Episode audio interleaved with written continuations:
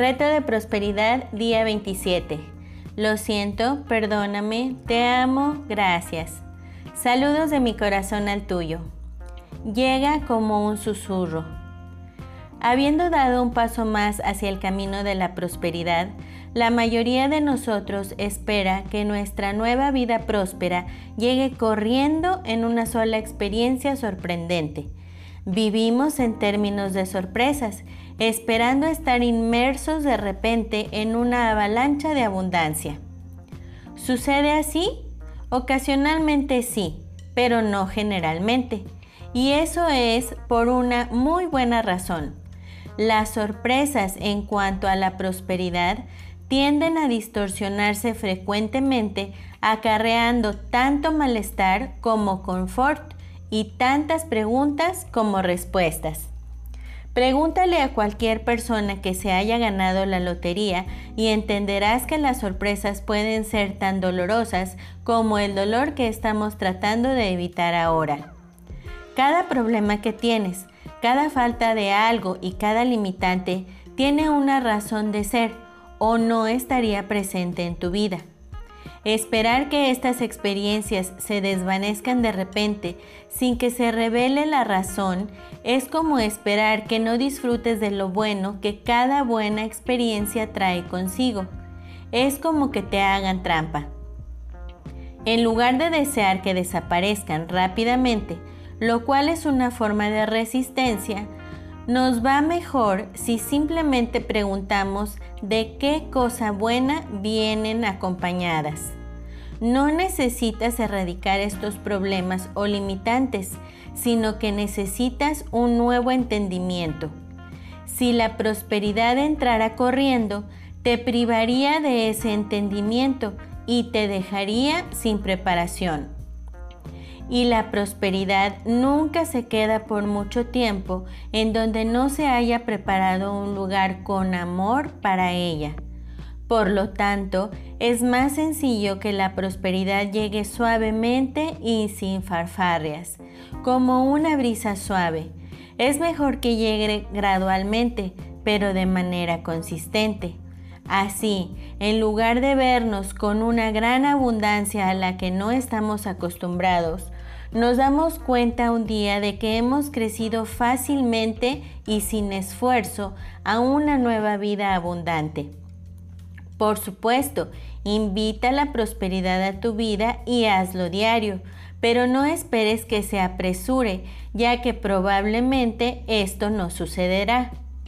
Esto requeriría de un brinco cuántico de tu conciencia y muy pocos de nosotros estamos preparados para estos brincos mentales a través del tiempo y el espacio.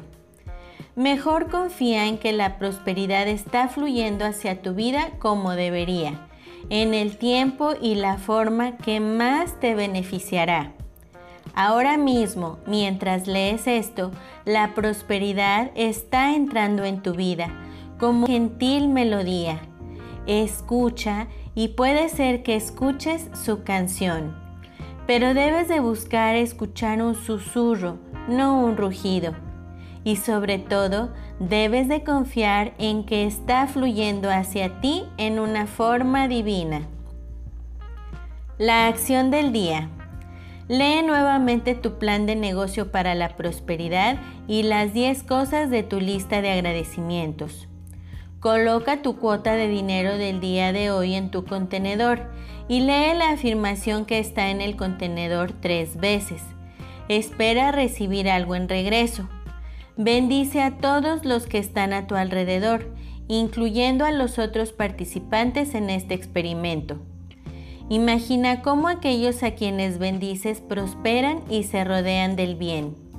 Entonces, bendícete a ti mismo e imagina lo mismo puedes continuar bendiciendo a la persona o personas en tu lista de bendiciones. El pensamiento del día. Hay magnificencia y opulencia en la vida. Frecuentemente es indetectable y espera que la descubras en cada ambiente donde existes. Anthony Norville, de Una vida magnífica. La afirmación del día. Una nueva vida próspera fluye hacia mí de manera perfecta en el momento perfecto. Reto de bendiciones día 27. Lo siento, perdóname, te amo, gracias. Saludos de mi corazón al tuyo. Te bendeciré y en ti serán benditas las familias de la tierra.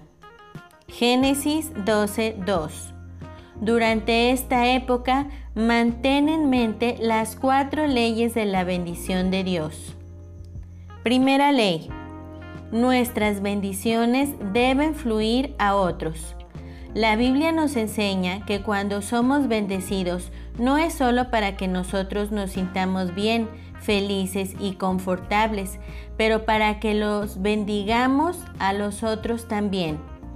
Cuando Dios bendijo a Abraham en Génesis 12, le dijo, Te bendeciré y tú serás de bendición a otros.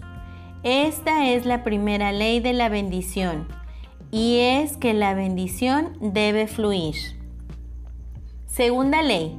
Cuando nosotros bendecimos a otros, Dios tomará cuidado de nuestras necesidades. Eso lo promete Dios. Él se encargará de nuestras necesidades. No hay nada que Dios no hará a favor de aquel que ayuda a otros. De hecho, Dios garantiza esta bendición. Lucas 18 dice, les garantizo esto, quien da alguna cosa para el reino de Dios, ciertamente recibirá muchas veces más en esta vida y la vida eterna en el mundo venidero. Cuando usted se preocupa por ayudar a otros, Dios asume la responsabilidad de tus problemas y eso es una bendición real porque Él sabe manejar tus dificultades más de lo que tú puedes. Tercera ley. Nuestras bendiciones compartidas con otros retornan a nosotros. Mientras más bendices a otros, mientras más ayudas a otros, más bendiciones de Dios vienen sobre ti. Lucas 6:38 dice, Dad y se os dará medida buena. Acá nos dice que no simplemente se nos dará de regreso, sino con bono extra y bendición extra. Usted no le puede ganar a Dios. Mientras más trata usted de bendecir a otros alrededor suyo, Dios entonces dirá, voy a derramar más bendiciones sobre ti. Vamos a jugar un pequeño juego. Veamos quién de los dos da más. Mientras tú bendices a otros, yo me encargaré de retornar sobre ti la bendición. Cuarta ley. Cuando Dios te retorna la bendición, Dios espera que de la misma manera bendigas a otros otra vez. Jesús dijo en Lucas 12, que a quien mucho se le da, mucho se le exige. Al recibir de Dios nuestra responsabilidad es más grande. Basándonos en las bendiciones que ya has recibido hasta hoy, ¿qué es lo que crees que Dios espera de ti? Rick Warren. El ejercicio del día de hoy. Hoy harás un círculo de bendiciones y bendecirás a tu mundo en una meditación. La afirmación del día de hoy. Cuando dejo que brille mi luz interior, bendigo mi mundo.